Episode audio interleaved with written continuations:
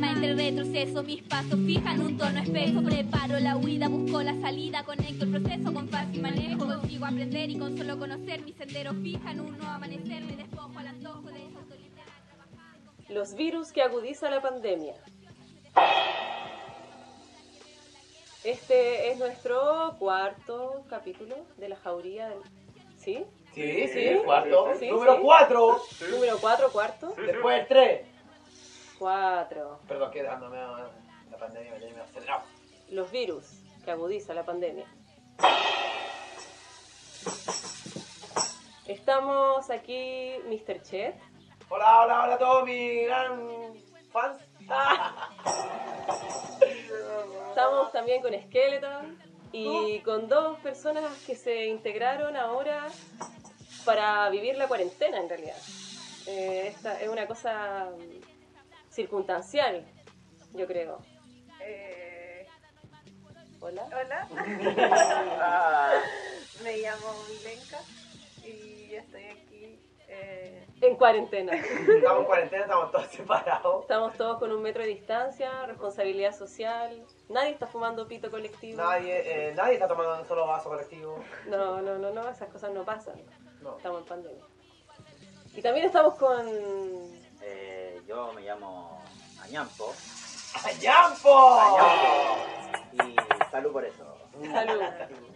Vamos a compartir un- algunas reflexiones y locurillas con respecto a la situación global de pandemia que nos afecta a todos. Así que hoy en Sonidos de Jauría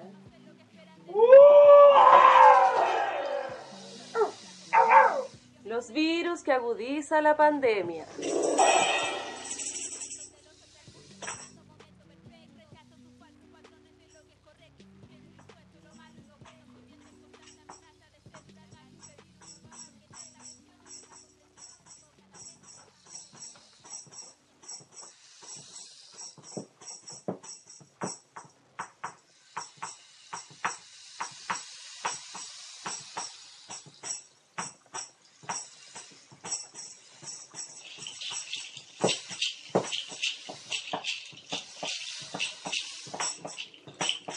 Tienes tú, los tengo yo, los impusieron ellos. Destruyamos juntos. Los tienes tú, los tengo yo, los impusieron ellos. Destruyamos juntos. No somos científicos, pero tampoco hueones. En la cancha nos están pasando golazos. En mi pensamiento común, poblacional, no estoy ni ahí con el virus, o como se llame. Pero empatizo con mis vecinos y mi entorno.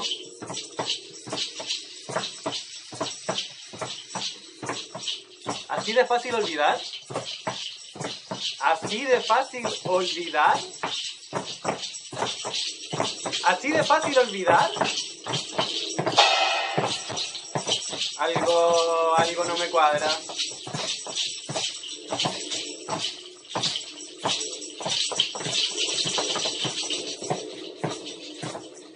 Miedo de contagiarnos, el miedo de acercarnos, que podamos organizarnos, cambios en la forma de relacionarnos, que se pierda la cercanía y la empatía, las situaciones del otro. Aumentamos el individualismo para protegernos. Eso recomiendan algunos.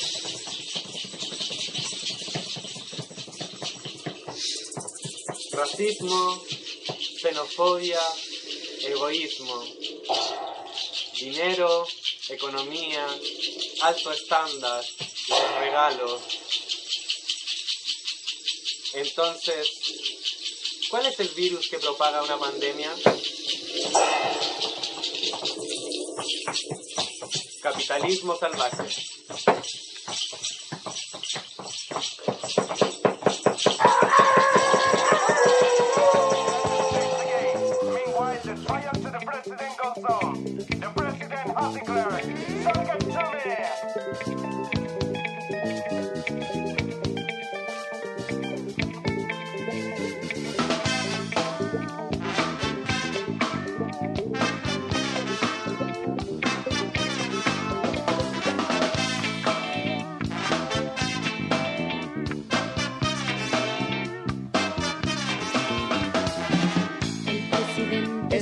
Caliente, su prestigio está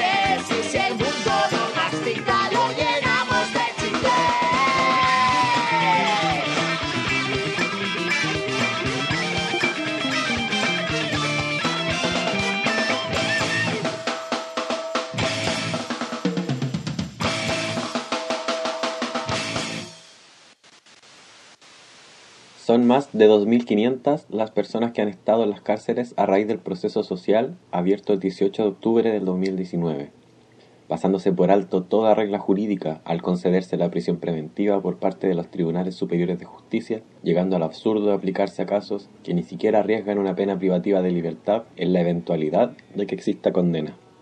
Claramente estas medidas desproporcionadas responden a una política de Estado de encarcelar masivamente a quienes han buscado romper con esta falsa paz social impuesta por los poderosos y así criminalizar las justas demandas sociales y apagar una revuelta que amenaza el orden de los ricos.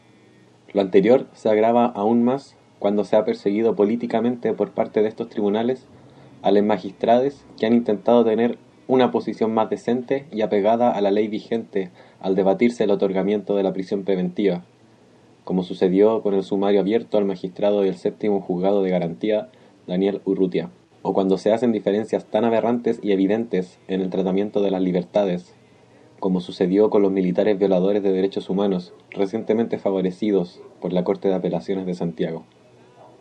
Respecto a esto último, señalar que estas aberraciones se hacen aún más evidentes en la abismante diferencia de las condiciones de encarcelamiento de los asesinos de Punta Peuco. Mientras estos cumplen sus condenas en cárceles cinco estrellas, los pobres encarcelados viven en prisiones en condiciones de hacinamiento infrahumanas. Esta actitud nefasta de los tribunales superiores de justicia se ha mantenido a pesar del contexto de pandemia del COVID-19, sabiendo los riesgos a la vida y a la salud de quienes ingresan a un penal en estas condiciones, por lo cual deben hacerse responsables de lo que suceda a quienes hoy están privados y privadas de libertad. Por estas razones, hacemos un llamado a denunciar y visibilizar el carácter reaccionario de los tribunales superiores de justicia y a continuar solidarizando con los presos de la revuelta exigiendo el inmediato cambio de medidas cautelares, de prisión preventiva a arresto domiciliario ya. El peor virus es la indiferencia. Extracto de un comunicado de la coordinadora 18 de octubre, sobre el rol de la Corte de Apelaciones.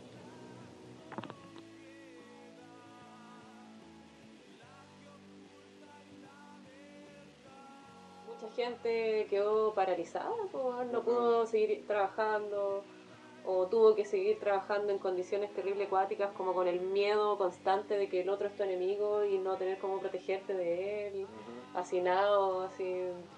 Entonces, es brígido, pues, como que de verdad que ha afectado transversalmente a todos los aspectos de nuestras vidas, pues, y estemos donde estemos, porque hasta un loco que vive en la calle vio su rutina eh, trastocada porque hay toque de queda, pues, bueno, y van a ver milicos paqueando, Sí. punto. así. Entonces, está brígido la hora, pues, y eso da mano para pa caleta de violencia y para caleta de manipulación, de control. y que se agudicen, pues, porque estaban presentes, siempre han estado Sí, pues. presentes, pues, pero en estas formas de encontrarnos como, o vernos obligados a encontrarnos más tiempo con esos problemas Sí. que como que lo evitáis cuando salís a trabajar o en tu rutina cotidiana buscáis formas de evitarlos, pues te los tenéis que encontrar. Siempre, Chile, por ejemplo, siempre ha sido un país terrible xenofóbico.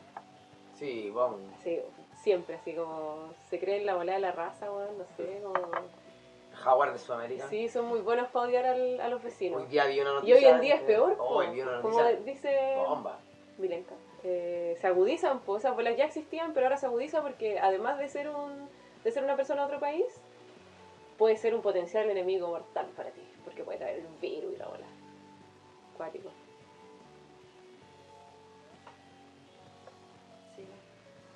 Y todo eso es como ismos, como el adultocentrismo, Sí. el, el machismo, el todos esos ismos se agudizan así como Sí, igual como que yo pienso en esa weá cuando, cuando hablamos como de la manipulación y todo eso, como que cuando veo no- leo prensa, veo que se habla como de, mm, no sé, la otra vez salía como una encuesta así, que decía el 65% de la gente le gusta trabajar por teletrabajo, ya, una peor, una. Otra decía así como, hablando de números y cosas así, me pregunto yo cuánta cantidad de gente efectivamente ha sido como... Eh, Beneficiar. Puta, dentro de este contexto sí sería beneficiada de poder tele- teletrabajar, porque digamos que se Trabaja le menos, se le asegura la pega, no claro. sé si trabaja menos, pero se le asegura la pega Sí, no. en tiempos de que otra gente se le caga la pega. Puede ser un beneficio. ¿Cuánta de esta gente, en comparación a la gente que sí se le caga la pega, o todos los oficios que no se les caga, pero se las tienen que arreglar con más problemas que antes, pues, ¿cachai? más, preca- más, precariamente todavía, pues claro, sin ninguna seguridad social y un montón de weas. Entonces, eh, eso me pregunto, pues yo siento que el número de personas beneficiadas de esto, entre comillas, es Sí. menos que la gente que Sí, está para sí. los ambulantes, Sí, pues, mucho menos. la la mayoría gente. de las personas... eh, Yo, a la, gente que conozco, llegó un bono COVID. llegó a, a nadie que conozco le llegó el bono de, de, de- de mi entorno de Vistechet. A nadie le llegó el bono. No, pues Nadie sí, sabe a quién le llegó el bono. No. solo si tenías carga familiar te llegaba el bono, po. ya, pues bueno. si tenías hijos con carga familiar, o sea, muchas personas que ya no, sus hijos no son carga familiar porque son mayores de edad o por X motivo o porque también reciben otro bono o no son beneficiarios del bono. No sé, presente con la noticia hablan como de esa weá, pero la mayoría de la gente que ve incluso las noticias no tiene acceso a teletrabajo, weón. No, pues hermano, no tiene internet en la casa. po, teleeducarse, y toda esa weá. Es súper cuático. weón. ¿Cachai? O el profe de la Cato que los mandó a trabajar al McDonald's. Claro, Oh, para que se pagaran la weá porque no tenían internet o qué sé yo. ¿Qué, qué, qué visión más visionaria de ese profesor? Católico, como. ¿Cachai? Ya, pues entonces ahí son problemas como. En cada lugar se atomizan como Sí. problemas, pues. Como decir tú los ismos, ¿cachai? Y hay. En la calle hay otros ismos, como también. En la cana, que incluso es como esa burbuja Intocable, esa burbuja que nadie que a veces puede. se- que a veces incluso se autodefine como burbuja porque Sí, po. son como su concepción misma. Cápsula del tiempo. claro y aún así ha sido vulnerada como la, la rutina Se agudizó más su vulnerabilidad con todo esto. Sí. Aquí dice textual, eh, María Galindo, el coronavirus es un instrumento que parece efectivo para borrar, minimizar, ocultar o poner entre paréntesis otros problemas sociales y políticos que veníamos conceptualizando. De pronto y por arte de magia desaparecen y debajo de la alfombra o detrás del gigante. ¡Chan, chan! Rígido,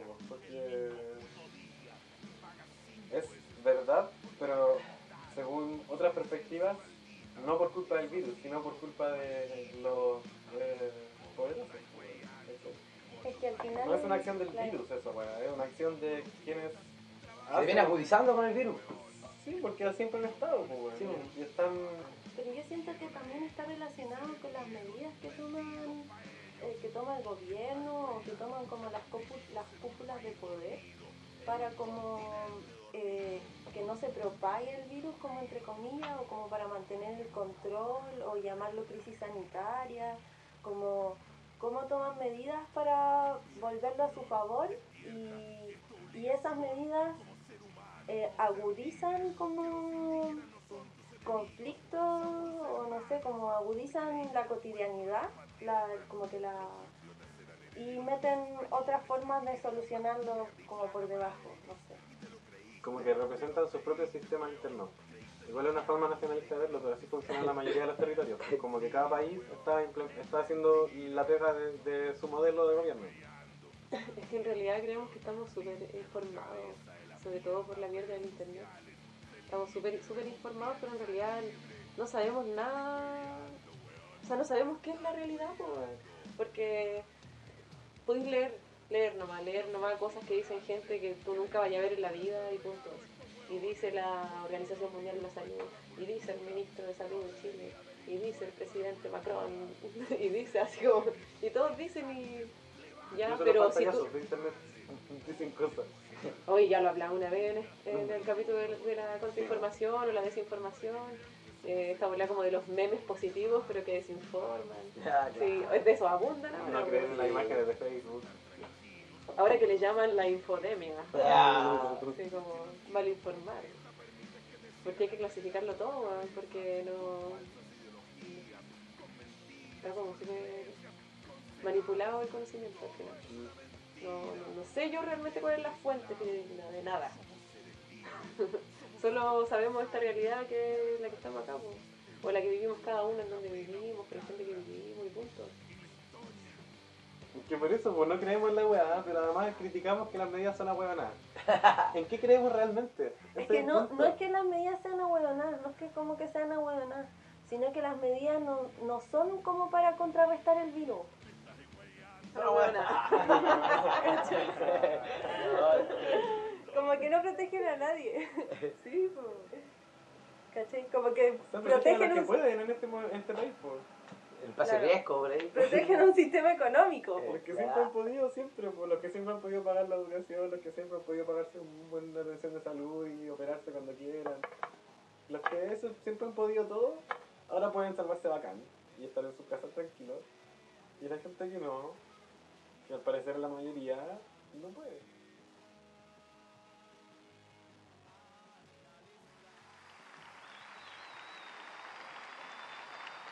La, la pregunta es, ¿la gente común es violenta?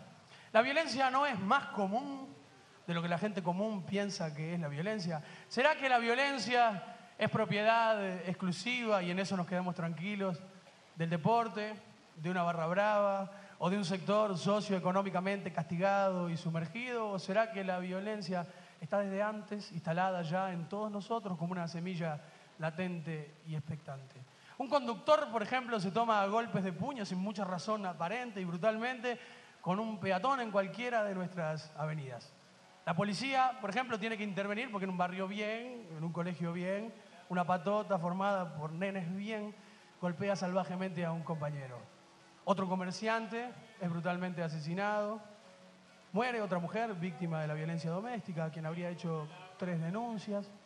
Vecinos armados y temerosos de cualquiera de nuestros arrabales disparan y abaten a dos menores quienes presuntamente serían conocidos delincuentes y serían consumidores.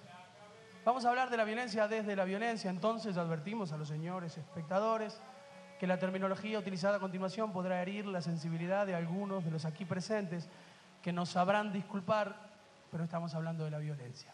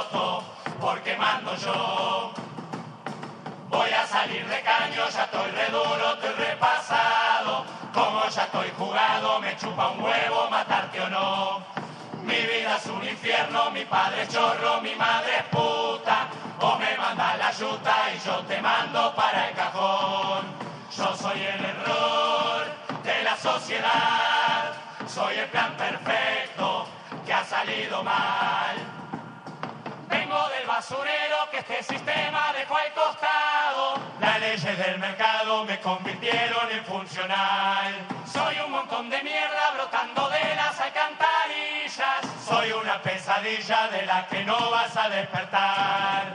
Vos me despreciás, vos me buchoneás, pero fisurado me necesitas. Soy parte de un negocio que nadie puso y que todos usan. En la ruleta rusa yo soy la bala que te tocó.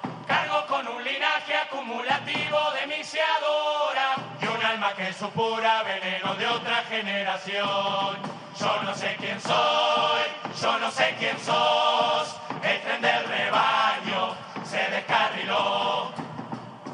Ya escucho la sirena, la policía me está encerrando. Uno me está tirando, me dio en la gamba, le di a un botón. Pasa mi vida entera como un tornado escupiendo sangre. Manga de hijos de puta me dieron justo en el corazón.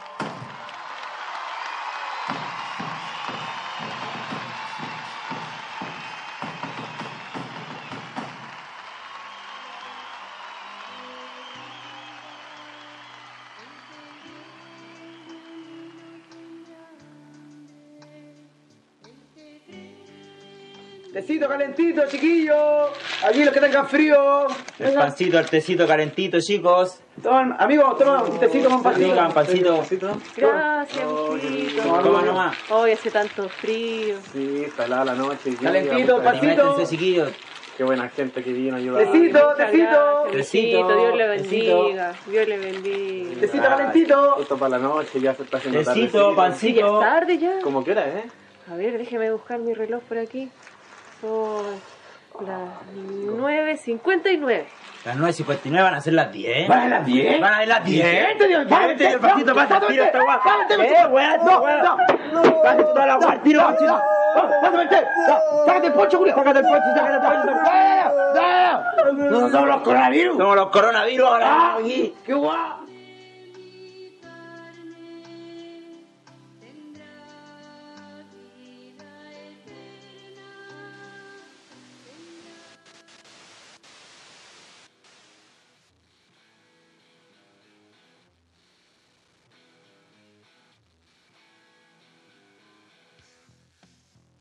Las personas privadas de libertad y el coronavirus. En el universo donde todo es posible, Internet, hemos visto como muchas personas comparten noticias con bastante esmero sobre esta situación de salud mundial. Sin embargo, cuando se trata de saber y entender qué pasa con las personas presas en este delicado momento sanitario, los jueces online nos invaden con noticias y comentarios negativos, que prácticamente podrían caer en la sociopatía o el deseo genocida, sobre la urgente necesidad de descongestionar las cárceles. Intrépidos cibernautas nos aleccionan con noticias del siguiente tipo. 1. Un pantallazo que dice, ex reo beneficiado por el indulto con arresto domiciliario violó a su expareja. Mm, No del todo cierto, ya que a esta persona la sacó de la cárcel su abogado, no tiene nada que ver con el indulto por el COVID. 2 una publicación de una, entre comillas, página de noticias de Facebook que dice, mujer que salió de la cárcel por el indulto COVID-19 asesinó a su expareja y padre de sus hijos. Ah, mentira. De hecho, la Fiscalía de Osorno se encuentra investigando el origen de esta noticia falsa. 3. Un link de una noticia que dice, hombre que salió de la cárcel por el COVID-19 asesina a su hijo de 8 años. Real, pero en Turquía. Bueno, ya sabemos que pocos leen más allá del titular. En este contexto de desinformación constante y a estas alturas malintencionada, Poca información clara y real nos llega desde la prensa formal sobre la situación de las presas y presos de Chile y esta emergencia. Recientemente, el Instituto Nacional de Derechos Humanos ha visitado la cárcel de Puente Alto, donde se han confirmado 68 internos y 81 funcionarios de gendarmería contagiados, y su resolución ha sido tajante. No existen los espacios ni el personal suficiente para tratar esta situación. Hasta el 20 de abril en ese penal no hay médico, solo una enfermera. Por otra parte, la Fiscalía Judicial de la Corte Suprema dice que con 48.080 internos a nivel nacional, las cárceles son una bomba de tiempo para el coronavirus. Lía Cabello, fiscal judicial, dice, con el sistema de hacinamiento que tenemos, un brote dentro de algunos penales puede ocasionar una contingencia que no podamos manejar. Para quienes hemos habitado de diferentes maneras los espacios carcelarios, esto no es una novedad. Lugares que no cuentan con agua potable, donde la distancia social es impensable, ya que en espacios donde debiesen habitar 100 personas pueden llegar a 300 o más. Hoy, en las cárceles chilenas hay múltiples brotes de enfermedades impensables para la sociedad del medio libre, tuberculosis, paperas, sarna, además de plagas de múltiples insectos y roedores. Manejar un problema de salud de esta envergadura no tiene sentido en ese espacio. La misma fiscal finaliza diciendo, los presos son mirados como personas de segunda categoría, por lo tanto, no se les responde como debería. Sin embargo, esas personas de segunda categoría están organizándose. Primero, han tomado como medida voluntaria la suspensión de sus visitas familiares, teniendo en cuenta que este contacto es prácticamente la única forma de conseguir alimentos y otros utensilios para muchas y muchos. No, las 700 lucas del Estado por persona presa también son noticia falsa. Asimismo, han surgido iniciativas como la de los internos de la ex penitenciaría de Santiago, los cuales han gestionado la donación de sus colaciones para familias que hoy se encuentran en vulnerabilidad económica. Desde esta jauría anticarcelaria hacemos el llamado a la información verídica y a rebelarse contra la desinformación. Les llamamos a la empatía solidaria y objetiva. Desechamos la paranoia colectiva que hace una vez más este sistema para desviar nuestra atención sobre la situación y la razón de ser de las cárceles y hacemos el llamado autogestivo de apañe hacia todos quienes estén, no nos cabe duda, organizándose en solidaridad con las presas y presos. Abajo la cana y el capital que la sustenta.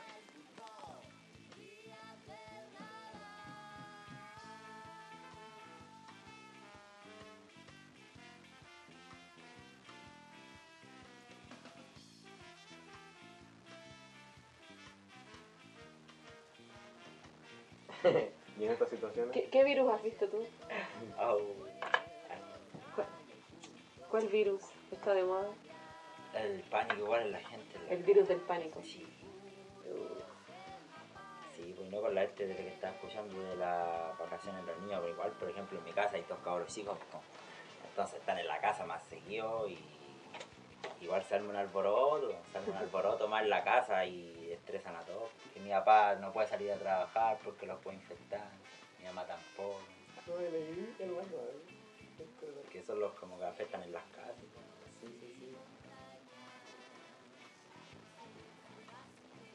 Y en la calle igual, pues la gente toma distancia. No sé.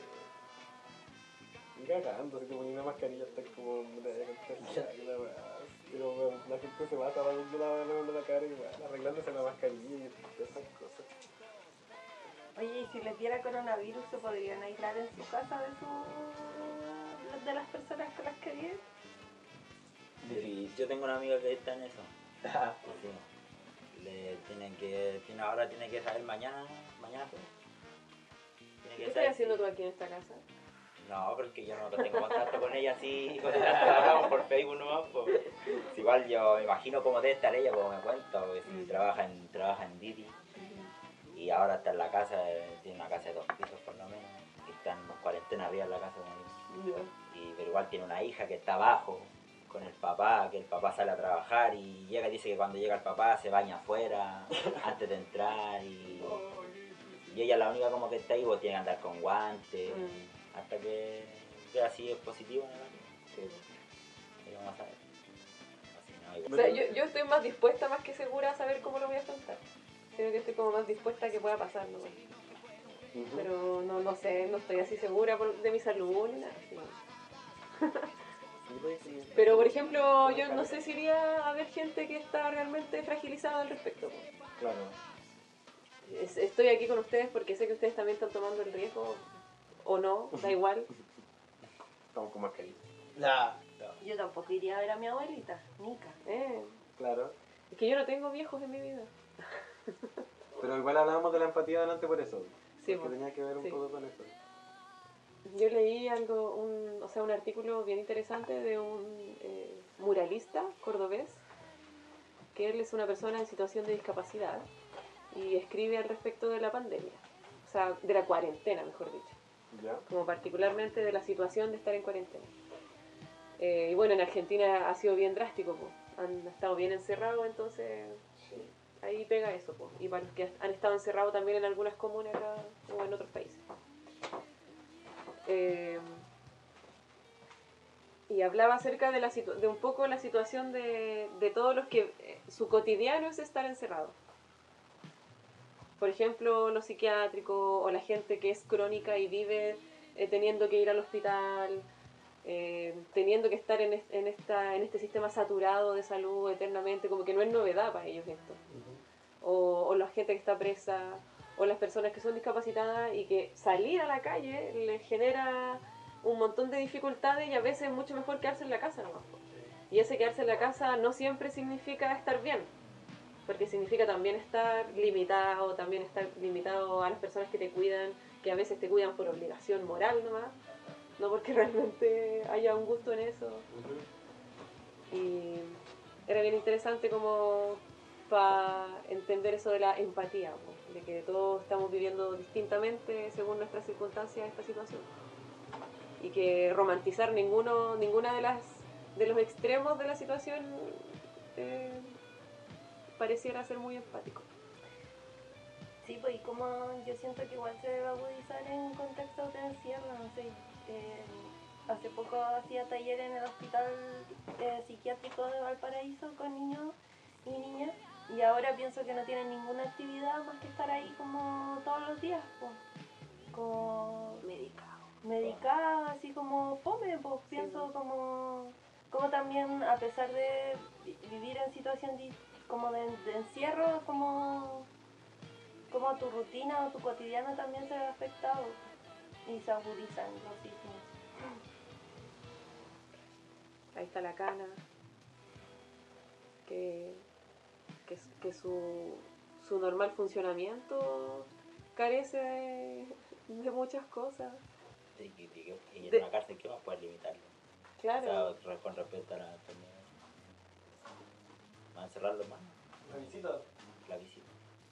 Pero yo creo que por, por los presos piensan así, no sé, para que no se contagien ellos, que no, que no te vayan a ver, ¿no? Sí, Sí, alguna hay, trabaja hay- voluntaria. sí, hay algunos Sí. que ha sido así. Que la ven así, bueno, antes fui a, a mi familia a preparar para que se enfermen, mejor que no vengan a ver, ¿no? Es tan precario, tan terrible el sistema dentro de la cana, como el sistema de salud o el sistema de acceso a cualquier tipo de beneficio o, o derecho humano, que creo que ahí sería realmente como pandémico, que podría morirse cualquiera. Porque con suerte pueden atender a la gente afuera. El tremendo estigma y la criminalización tremenda que hay sobre los cuerpos de los presos. eh, se van a la mierda. Yo cacho que hasta la liviana la pega los pagos. Sí, La neta. sí. Si por ellos que encerrados gente entrar. A caleta gente que los pagos, la pega que antes, por ejemplo, no les gustaba que entraran la- la- las personas y lo lograban, pero ahora tienen el virus de. de como de excusa, igual. hacer menos de lo que ya. Claro. Claro, igual ya hay un daño que es permanente, que eso está Sí, po. siempre. Pero sí, se agudizan alguna cosa. Se agudizan en ese sentido. pues. Porque una rutina, un rollo ya después te, acos- se adapta a una rutina, te acostumbras como sea. Pero ya que no vayan, que dejen de ir personas por.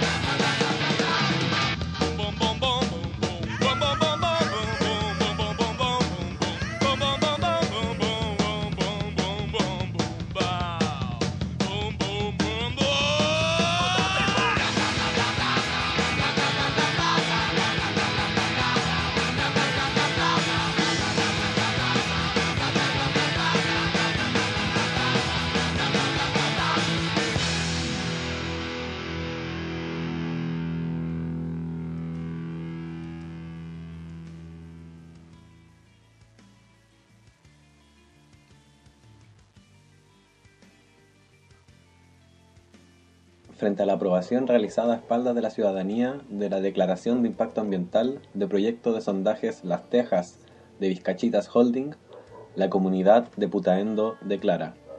Repudiamos tajantemente la realización de la sesión online del día de hoy, 20 de abril, convocada con menos de un día hábil de aviso y en un contexto de pandemia. Se trata de una modalidad impresentable, de espalda a la ciudadanía, que confirma el poco compromiso de las autoridades de este gobierno por generar espacios democráticos para la toma de decisiones ambientales.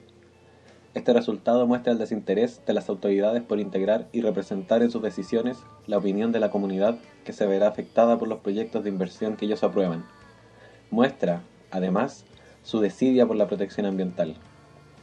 El CIA está diseñado para aprobar proyectos y la mala calidad de las evaluaciones realizadas por servicios públicos desafectados de la realidad local permite que proyectos nefastos se instalen en territorios como un mero trámite.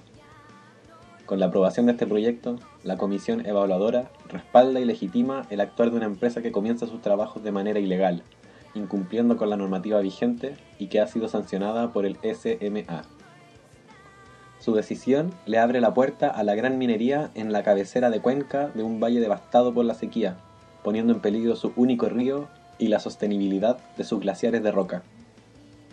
Frente a las decisiones del gobierno, como comunidad putaendina, no nos queda más remedio que salir a la calle, a defender nuestro territorio, a pesar de la pandemia por la cual atraviesa el país. Estamos convencidos que la pandemia va a pasar, pero si la minería se instala, el daño será irreversible y a largo plazo. No lo podemos permitir y es por ello que nos movilizaremos para impedirlo. Tomaremos todos los resguardos a nuestro alcance, pero si el Estado no cuida el patrimonio natural de nuestro valle, somos sus habitantes quienes lo haremos. Esto es parte de lo que dice un comunicado extraído del, de la página de difusión Putaendo Resiste.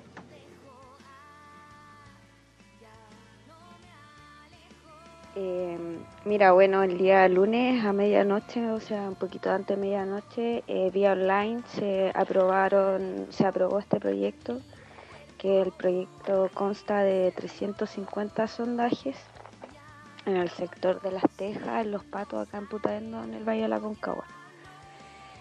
El, esto se aprobó por la evaluadora, regional de Valparaíso, que está compuesta por el intendente y varios seremis, que son los de obras públicas, salud, medio ambiente, etcétera.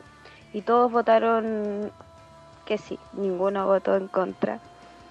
Em, pucha, realmente como pobladores de acá del Valle de la Concagua, la gente de Putaendo, eh, fue un golpe en la guata porque primero que nada estamos en medio de una crisis sanitaria y que se haya aprobado este proyecto vía online lo encontramos pero puta pucha no, no, no sé qué decir respecto a eso lo dejo al criterio de todos.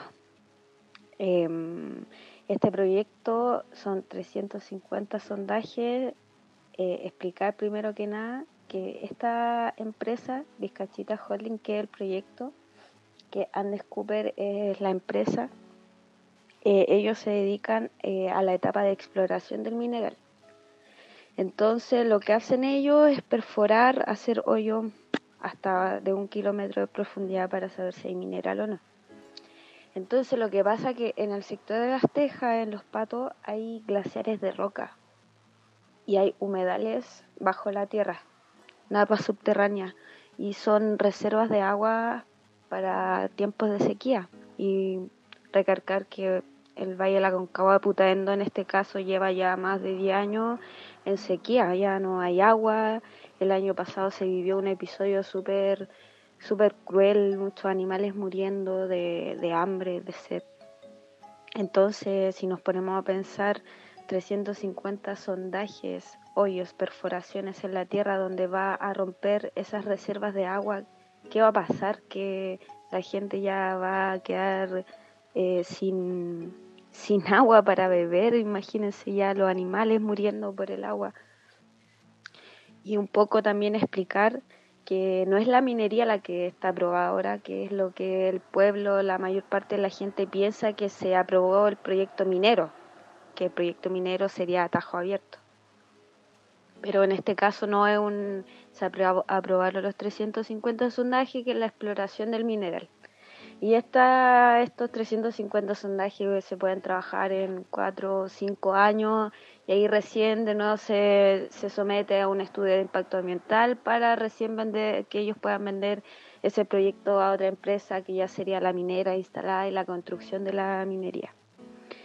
Y pucha, eh, no sé qué más decirle, que son 350 sondajes que va a destruir fauna, flora, hasta nosotros como pobladores, ya la gente de ahí mismo de los patos, ya hay sectores que no tienen agua, que reciben agua en camiones de aljibe, entonces este es un proyecto para matar al pueblo. Y, y a través de este mensaje igual quiero decir que el pueblo está súper unido, que tiene la conciencia, que vamos a salir en la calle. Este día sábado se convocó a una marcha en Putaendo a las cuatro y media de la tarde em, para que sepan que el pueblo va a estar ahí, que no los vamos a dejar pasar de ninguna manera porque no vamos a tirar años de lucha a la basura. Bueno, eso es explicarles más o menos lo que está sucediendo acá en, en Putaendo. Para entender un poco qué son los sondajes mineros, voy a partir con la definición que aparece en la página del Ministerio de Minería. Esto dice, son perforaciones de pequeño diámetro y gran longitud que se efectúan para alcanzar zonas inaccesibles desde la superficie o laboreos mineros. Los sondajes permiten obtener muestras de dichas zonas a profundidades de hasta 1200 metros para ser estudiadas y analizadas por los geólogos. Las técnicas más utilizadas actualmente son la perforación con recuperación de testigos o diamantina y la con recuperación de detritos o aire reverso. En la primera se utiliza una tubería engastada en diamantes en la punta, obteniéndose un cilindro de roca de un diámetro entre 2 y 5 pulgadas, en tanto que la segunda se realiza con herramientas que van moliendo la roca, permitiendo obtener solo trozos de roca de hasta un centímetro. Entonces, en el caso particular de la compañía minera Vizcachitas Holding, su principal interés, según el informe del Servicio de Evaluación Ambiental, y esto lo voy a leer textual, dice obtener información para confeccionar el modelo geológico de un posible yacimiento de cobre. Esto quiere decir que van a ser hasta 350 perforaciones con un largo promedio de 750 metros de profundidad en busca del mineral. Y bueno, para lograr esto eh, necesitan construir no solamente las plataformas de los sondajes, sino que además eh, necesitan hacer caminos para el acceso de la maquinaria pesada, las piscinas de decantación, que eh, estas se hacen para separar y saber exactamente en qué porcentaje se encuentra cada mineral, y además dos campamentos, uno permanente para 50 personas y otro temporal para otras 50 más. A esto hay que incluirle toda la infraestructura sanitaria necesaria para todas esas personas. Según lo que dice el CEA, eh, solo consideran la densidad vegetacional, que según ellos es baja. Y bueno, claramente esto no toma en cuenta que los ecosistemas son una red interrelacionada de gran complejidad. Esto hace que sea sumamente preocupante la situación, ya que se considera de baja significancia el impacto directo sobre la flora, la fauna, el suelo y el agua. Y aún más si consideramos las deficiencias técnicas en la declaración del impacto ambiental que se presentó. Esto se expresa en los IXARA, que son los informes consolidados de solicitud de aclaraciones, rectificaciones y o ampliaciones que presentan los organismos gubernamentales y que no fueron completamente corregidos en las adendas que presentó la empresa. Ante todo esto, eh, no podemos olvidar que estamos hablando de una zona que está declarada con escasez hídrica debido al abuso de los monocultivos y de la misma minería y que este proyecto va a afectar a las subcuencas del río Putaendo Bajo y del río Aconcagua Medio y a los ríos Hidalgo y Aconcagua, lo que solo vendría a profundizar aún más la crítica situación que atraviesa este territorio.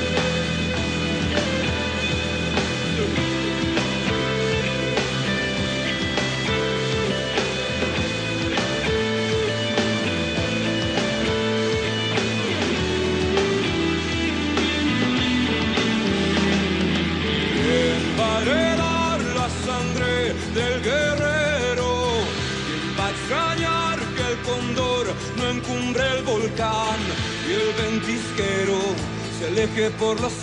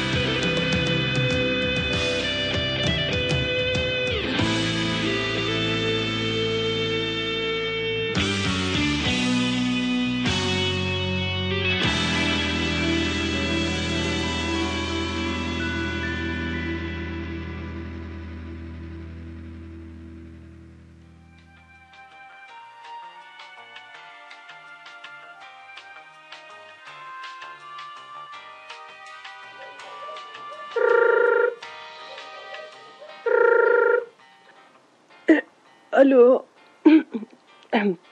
Fábrica de piñatas y mascarillas. Happy Work, Sociedad Ilimitada. ¿En qué puedo ayudarle? Buenas tardes, habla con el Cabo Gamboa de la segunda dotación de Quilpue. Ah, buenas tardes, Cabo. ¿Qué necesita? Eh, me dieron la orden para hacer un encargo a su fábrica. ¿Tiene mascarillas? Sí, sí, mascarillas. Lo... Espéreme un momento, lo... lo transfiero a mi compañero Mr. Chet. Muchas gracias.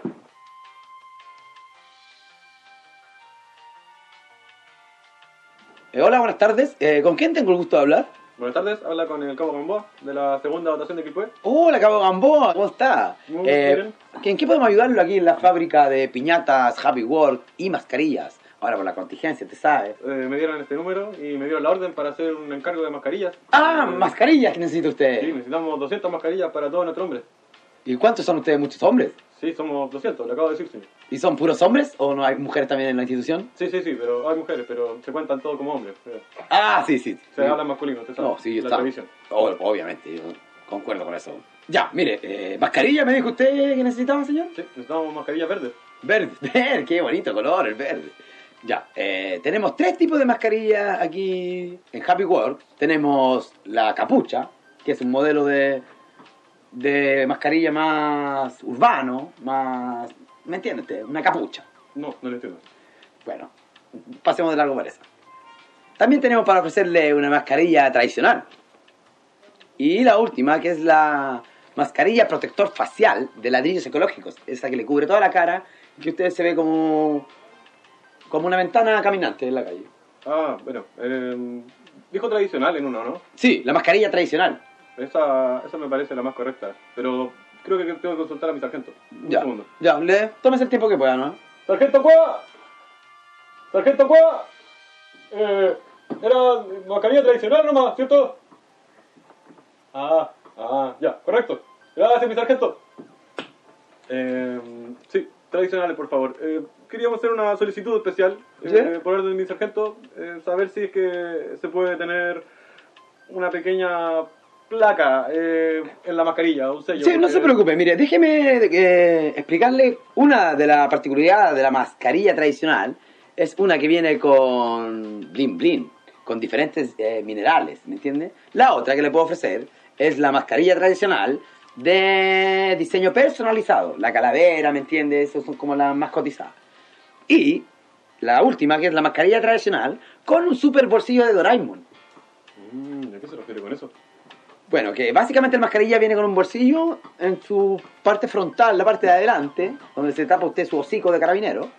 Y, y de ahí puede guardar muchas cosas. Eh, tiene un bolsillo de Doraemon, un bolsillo mágico, gato cósmico. O el closet de Narnia, una cosa así, ¿me entiendes? Mm, negativo. Eh, tengo prohibido imaginar cosas. Así que me voy a inclinar por la primera opción de Bling. Ya. La mascarilla tradicional con el BIM tiene varios minerales. Puede ser oro, plata, titanio, eh, kriptonita y cosas por el estilo, ¿me entiendes? Y esa tiene un alto presupuesto, ¿me entiendes? No, no sé si usted tendrá el presupuesto para poder cubrir esta mascarilla. Deme un segundo, tengo que hacer la consulta del caso. Bueno, tómese su tiempo. ¡Mi sargento! ¡Mi, mi sargento! Sí, un minutito, por favor. Eh, me, me preguntan por el costo. Afirmativo. Eh, me, me dicen que no importa. Que lo, que lo que valga. Lo que valga, tenemos recursos aquí en la comisaría. Ah, ok. Entonces, le... ¿cuál mineral es el que a usted le, le gustaría más poner en su mascarilla? ¿Diamante tienen? Sí, tenemos diamante también. Con diamantes, por favor. Pues sí, no ningún problema. Bueno, estaríamos con eso entonces. Eh, ¿para, ¿Para cuánto tiempo podría tenerlo listo? No, esto no se preocupe, si esto tiene eh, un tiempo de... a ver, déjeme anotar aquí, sumar lo- las cosas que son. A ver. Eh, yo creo que con unos dos días, tres días máximo. Perfecto, eh, me parece pertinente. porque la emergencia del país lo necesita, lo necesita con mascarilla. Y a toda la dotación agradecería mucho. No, concuerdo con usted, nosotros tenemos que cuidar a nuestros funcionarios públicos, a nuestros señores carabineros. Y no se olvide, por favor, del color verde. Sí, sí, no se preocupe. El color verde. Verde como la naturaleza, verde como el pasto. Como los ojos de mi sargento. Eh, eh, sí, sí, también. como- Bueno, el presupuesto, eh, sumando todo esto, llegaría a un total de... 29.923 millones 205.138 29.923 millones 205.138 pesos. 923 millones 205.138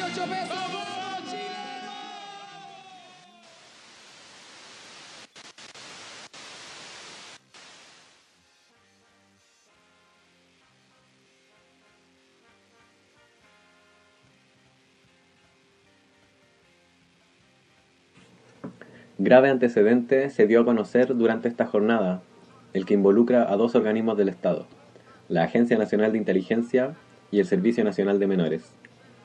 Ambas instituciones firmaron un acuerdo en febrero pasado, en cuyos objetivos principales destaca el traspaso de información para la persecución de niños y adolescentes. A través de la resolución exenta 601, el Sename aprobó el 21 de febrero pasado dicho convenio de colaboración y coordinación, como se lee en el encabezado del documento. Entre los argumentos esgrimidos por el Sename aparece el llamado Acuerdo Nacional por la Seguridad Pública de julio del 2018, en el que destaca el servicio, se considera preciso avanzar hacia un sistema moderno, integrado y funcional de inteligencia, que considere la incorporación y participación de todos los organismos e instituciones relevantes, que permita una acción preventiva y eficaz ante las nuevas amenazas de seguridad internas y externas. Cabe enfatizar que el objetivo del convenio, tal como está detallado en el documento, contempla por una parte facilitar a la ANI el acceso a la información que posee el CENAME que es relevante y pertinente para producir inteligencia y efectuar apreciaciones globales y sectoriales según las facultades que la ley ha otorgado a la ANI. En segundo término, se menciona asistir al CENAME en la adopción de normas y procedimientos de protección de sistemas de información crítica y finalmente desarrollar una alianza estratégica de cooperación institucional con el objetivo de establecer vínculos para la ejecución de acciones afines al cumplimiento de los respectivos objetivos institucionales, incluyendo la capacitación en materias de competencia propias de cada institución.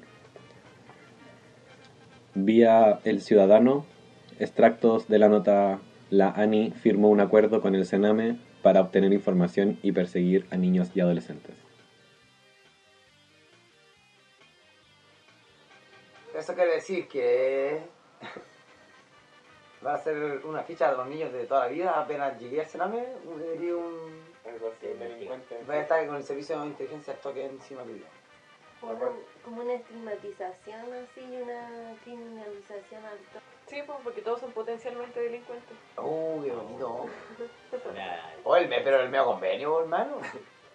Pero si siempre se han tratado así.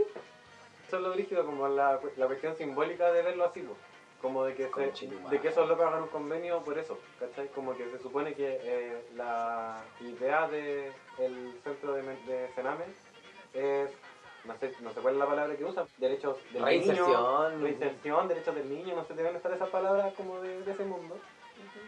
Pero aquí ese acuerdo habla de, de que los locos piensan de otra forma, ¿cachai? Como, Que ya son eh, futuros. como una persecución, po. Sí, o sea, no, no se están enfocando en la protección. como Eso, protección. Ni la ayuda, no hay ni- ayuda ni nada. No hay una ayuda ni nada. Pero claro. más allá de eso también es como una criminalización y una estigmatización como de, de relaciones como culturales o como sociales, así como que, ah, tú estuviste en el Sename, tú tenías estas características y tú te comportas de esta forma, entonces eres como un potencial como eh, criminal así. Porque claro, hubo hace varios años ya una crisis de cuestionamiento al Sename. Hoy en día, en, en toda la, la protesta social es súper bien mirado apoyar el no al Sename y la ola. No así con la cana, por ejemplo. Ahí hay un sesgo así como de de eslogan. Eh, entonces se ha cuestionado Caleta el Sename todo este tiempo. Entonces, en respuesta a eso, ¿qué se hace? Se militariza. o se paquea. Igual Esa es la solución para el Estado chileno, para todo. Ese movimiento como del Sename muchas veces como que no tiene la... no considera como... o la, como el infractor de ley. Como que dentro del Sename hay una división como dentro de los que están por protección de derechos y Sí. por infractores de ley que son los mayores de 14. ¿Cachai? Entonces, como también está ese vínculo como de Sename y cárceles de, mano- cárceles de menores y convenio con la ANI, por ejemplo. Como más paqueado. La solución que dieron fue eso. Pero siempre ha sido Tranquilo, así. tranquilo, y no- Siempre ha estado criminalizado. Las personas solamente por haber nacido en una población ya están criminalizadas. Sí, pero yo siento que ahora pueden hacer como categorías y como clasificar a las personas como, como a partir de esa información que quizás antes no tenían del todo, ahora pueden como paquear más. Sí, pues llegar más ¿Qué pueden fácilmente a hacer? voltear y. Sí, pues. ¿Para qué más? ¿Qué pueden hacer con él? ¿Para qué más? De, como de saber quién, si al final están todos ahí. o- Que agilizan como el mecanismo, po, porque igual los locos sus mismas palabras dicen así como modernizar el sistema de Sí, po. Eso, como según la concepción de las prisiones. Sistema de sapeo. Sí, pues como Claro, que se modernizar el sistema de sapeo. Entonces, es más fácil que tú estés vinculado a esto y es más fácil a ti ficharte y es más fácil a ti tenerte controlado. Y Es como por ejemplo, que, por ejemplo igual en una cárcel de menor igual hay por ejemplo un cabro que se porte mal. Lo mandan de un lado a otro o de, o de, de este asistente a otro asistente y yo cacho que ahora con esta cuestión va a ser como un papel ¿no? que se llama Igual, eso es verdad. Va a, hacer más fácil la pega. de- desensibilizar la por ejemplo, pega, sí. van a hacer todo el historial, pues ya este, Digo, van a empezar- van a ser desde menos humano de lo que es. Sí, po. porque ahora hay una protección como de la información, como de, de, de, de la, de las personas. Esa información ya no va a ser como protegida. po. Pero claro, como que quizá a nivel simbólico afecta a esta forma de ver cómo, de, de criminalizar, y a nivel personal incluso puede afectar de esa forma a niños y niñas y, jóvenes, pues, ¿cachai? Como que sus casos se vean alterados de esta forma, como que el acompañamiento que precario que ya tienen sea más chacha, pues, ¿cachai? Te manden al toque a un, a un semicerrado. Y eso como que al tiro, de cierta forma, le quita responsabilidad, yo siento, como al sistema. Y lo pone como la persona. Es como que no como que te van a hacerte una, como una personalidad de, de- de ya si empezás Sí, a cometer delitos, desde ya edad. Sí. Desde ya de esa edad empezaste a delinquir. Claro. Por ejemplo, yo a los 18 años, de, se supuestamente se tienen que separarte las causas de menor como mayor de edad. Ah, hay una ley Beijing, Sí, hoy día hay una ley que te, jamás te se la pueden juntar. que en el juicio pero la eso va, a la criterio de los, eso va a criterio del juez igual. Que te toquen ese. criterio. Pero es una ley de que ahí le ponen los abogados, una ley de Beijing, del distrito, ellos le ponen eso. Que no te pueden juntarte porque el fiscal lo primero que hace empieza a juntar. Onda de englobarte- decirte, no, si él, él viene delinquiendo de mire, de los 14 años, ahora tiene 18. Entonces ahora va, va a sacar, yo caso que va a sacarse todo eso. y- Sí, vas a tirarse todo corrido. Claro. Y además van a saber con quién caíste, con Todo. quién estuviste, con quién te relacionaste, con quién a los 14, con quién a- con todo como el sapeo full. Sapeo full así. Modernizar el sapeo.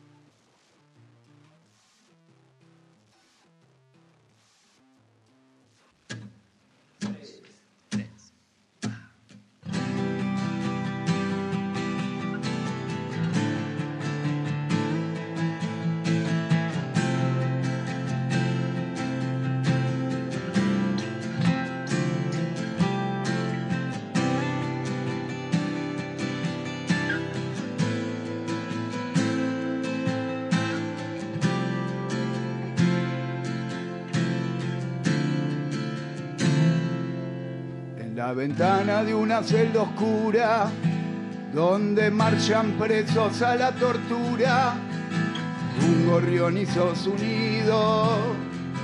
Qué lugar jodido para andar criando un crío.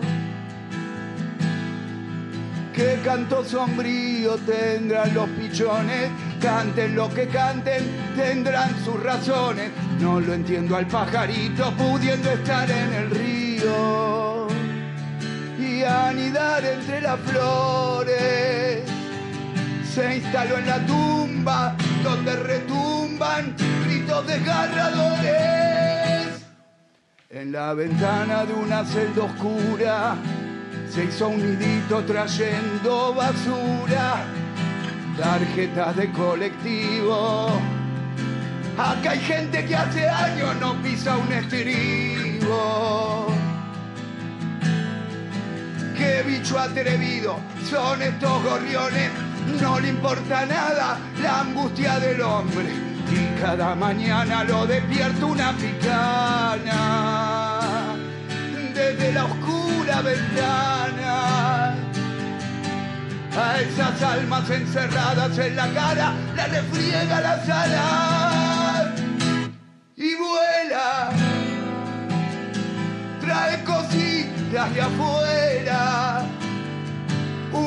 un flyer trucho que toca gratis la renga y vuela trae cositas de afuera que tocan juntos.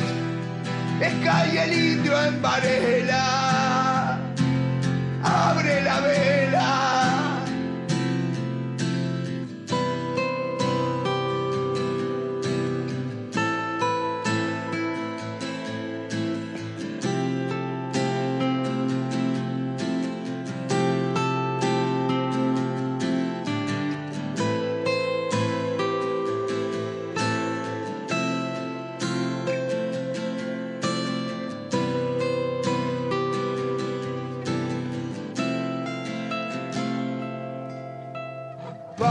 Al gorrión no le importa el sufrimiento humano. Ha visto a tantos hombres enjaular a sus hermanos. Y cada mañana lo despierta una picana. Y junta migas de pan en las oscuras ventanas. Esas almas encerradas en la cara le refriega las alas. Le refriega las alas a esas almas encerradas.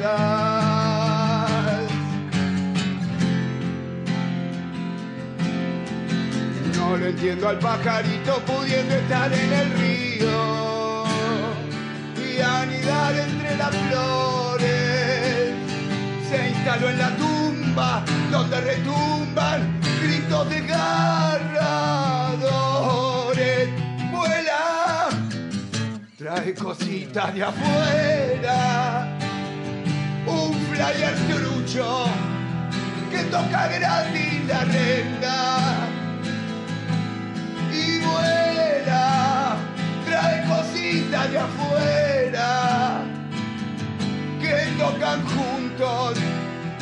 Y el indio en Varela, abre la vela, quiero con flema y toca flema, si estás en cana es una pena.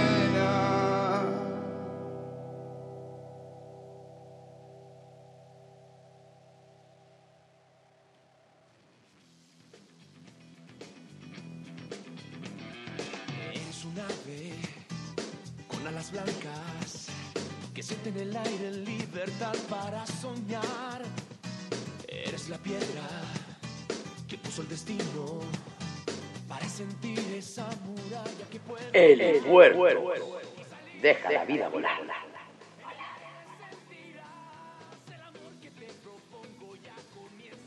En el capítulo anterior de Helipuertos, María Jesús, tras sufrir un colapso nervioso por la ausencia de su nana durante la cuarentena, llega a la clínica y se entera que es portadora del coronavirus.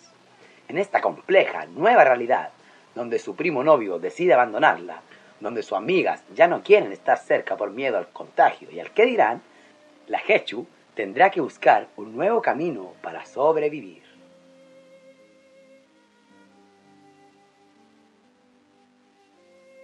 Pero Hechu, ¿estás segura que te sientes bien?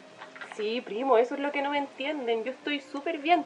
Sigo con las mismas ganas de siempre de salir a comprar con mis amigas. ¿Cómo me voy a perder el cumple de los Snyder? Yo sabía que iba a ser difícil este año, me lo dijo la terapeuta, ¿cachai? Que se venían hartas weas así súper densas, súper cuáticas, en bolas planetarias, ¿cachai? Te entiendo, prima. Imagínate cómo me siento yo, encerrado en Nueva York, como que la mala suerte, la mala vibra me persigue. Ay, eso mismo es lo que siento. Como que dijeron el COVID-19 y la weá, y todo se puso en mi contra, todo. Yo ya no sé qué hacer, primo, ya no aguanto esta soledad, los cuidados, el confort de mi casa. Mira, cacha que desde que tuvimos que despedir a la nana, porque vive súper lejos la pobrecita, y ya no podía venir a nuestra casa, a nuestra comuna, todo ha ido de mal en peor para mí. Ya no sé qué hacer. Tranquila, yo sé lo que tienes que hacer. Prima, lo que hice yo cuando supe que tenía el COVID-19, tomé mi helicóptero y me fui a un lugar donde no me encontraran y no me estigmatizaran por ser coronavirus positivo. Cuando supe que era portador, justo estaba en el año nuevo en China, pasándolo increíble, N, pero después de ser diagnosticado tuve que aislarme. Fueron los momentos más solitarios, difíciles de mi vida porque nadie podía entender que yo me sentía bien. Nadie me creía. Así que soborné al gobierno chino para tomar mi helicóptero y recorrer todas las ciudades que siempre quise conocer del Medio Oriente, Europa, ya tú sabes, Italia, España, hasta llegar aquí a New York. Pero mi vida, mi mala suerte me sigue. No sé cómo ha podido llegar hasta tan lejos este virus. No entiendo. Mm, ¿Sabes, primo? Ya sé qué pasó. Yo creo que fallaste porque seguiste el camino de la selva de cemento, ¿cachai? Pero gracias. Gracias, primo. Ahora sé lo que tengo que hacer. María Jesús, cansada de ser discriminada hasta en las juntas por Zoom, con la Feña y la María Paz, decidió tomar su helicóptero e irse a su novena casa en Cachagua. Nunca podrán encontrarla.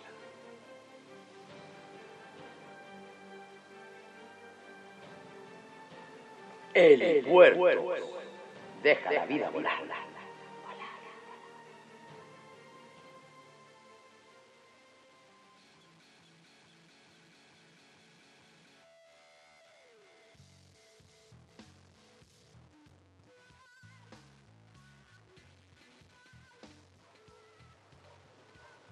Yo creo que como que pensar en que estuvimos revisando, en lo que estuvimos revisando, pues, como que hablamos de a nivel macro, partimos un poco de esta pregunta de ¿Crees o no crees de en el creíamos o no creíamos y en el fondo igual llegamos a esta, pasamos por varias fases eh, en las cuales hablamos como de la manipulación, del control, Que sabemos que existen esas de la cosas. represión y también de, de la histeria, como de la- del virus de la histeria colectiva, eh, hablamos de la empatía, como que todas estas cosas se van juntando en una cuestión de que, que genera como un fenómeno social igual, pues como que una situación en la que nos encontramos.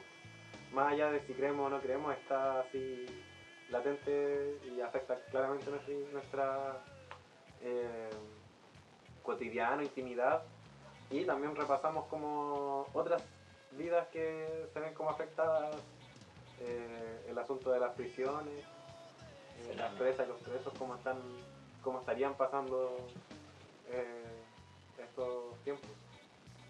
¿Creo o no creo en virus?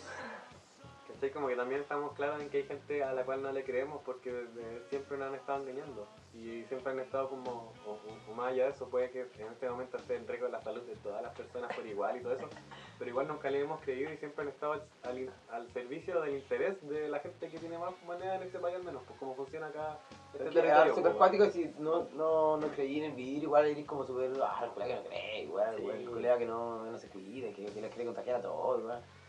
Y fome igual. pues. Ah, me, toca- me va a tocar vivir con esto. Me va a tocar vivir que estigmatizado nuevamente. creo yo que hay que poner atención a, a esas cosas que produce esto, po. como esa, esa desigualdad, esa histeria, ese miedo, ese rechazo, ese estigma, y estar como dispuesto a hacer lo contrario. po. Como buscar quizás esas formas de apañar a esas personas o a tus cercanos que, que están pasándola mal, no necesariamente porque estén enfermos, porque no conocemos a nadie que esté enfermo. Pero sí la están pasando mal, quizás por el estigma, por la falta de pega, por un montón de bolas. pues, entonces, quizás desde ahí, desde ahí tomar esta volada más de, de tener miedo o no, de, de estar enfermo o no.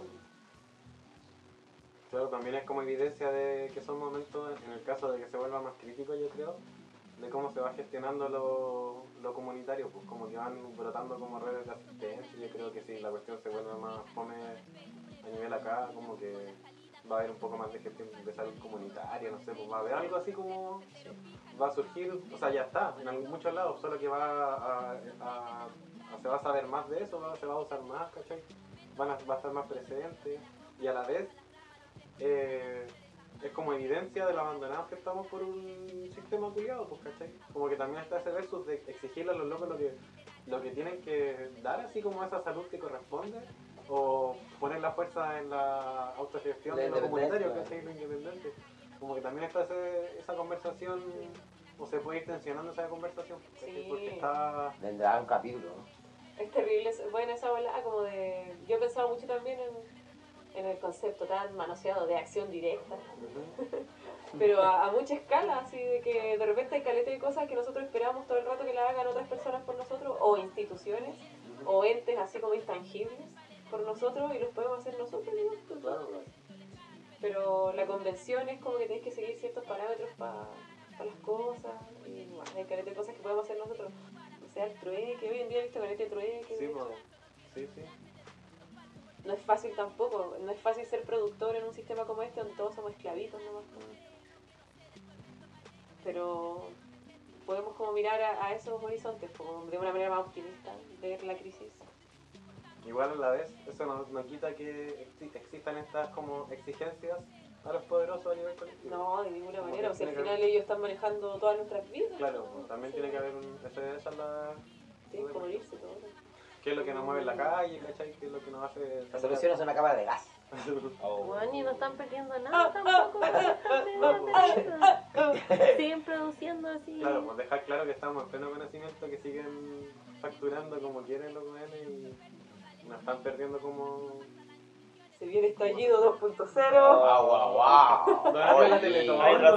Donando la Teletón hace poco los locos y ahora despidiendo a la gente, o, o sea, no despidiéndola, pero haciéndole esta cuestión del contrato. Sí, yo vi como que Ripley puede donar no sé cuántos millones a la Teletón, pero no puede pagarle el sueldo a sus trabajadores. ¡Qué bonito! Es cuático pensar tener una sociedad donde no podamos, eh, por una razón de salud, supuestamente, estar tranquilo en tu casa porque si no te cagáis de hambre y te podéis morir de otras cosas. O podéis estar peor porque hay situaciones de violencia. O sea, que no podáis estar en tu casa eh, refleja los esclavos del sistema que somos, nomás, pues, que tenemos que estar produciendo todo el rato para estar bien, o para estar por último fuera de la casa. es bélico. pues. Y hay algunos más, más privilegiados que otros, o que pueden estar más tranquilos que otros, pero que una gran masa de la sociedad tenga que levantarse a las 5 de la mañana y irse un metro atestado de gente, es violento. Y esa gente es esclava del sistema, somos todos súper esclavos del sistema, y es bélico darse cuenta. A través de una bola tan prioritaria que debiese ser un, problema de salud.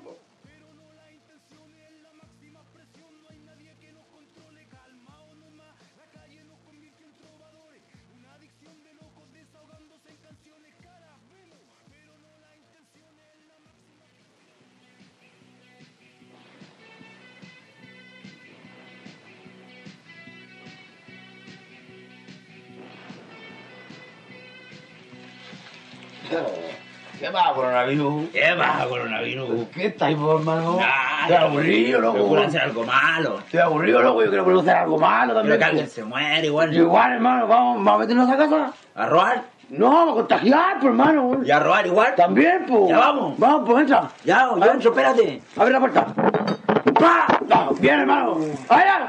¿Qué está ahí? Diego Julio. Oye, ah, chico, ¿qué está ahí? ¿Qué está ahí? No somos nosotros los coronavirus. Somos los coronavirus. Si a mí es el coronavirus. Yo soy coronavirus también, po. Mi casa. No, ¿cómo lo vamos andamos en la ola de la noche? ¿Qué hueá?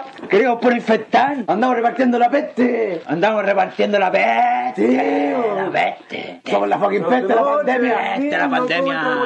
Somos el pánico, somos el pánico. Somos el pánico.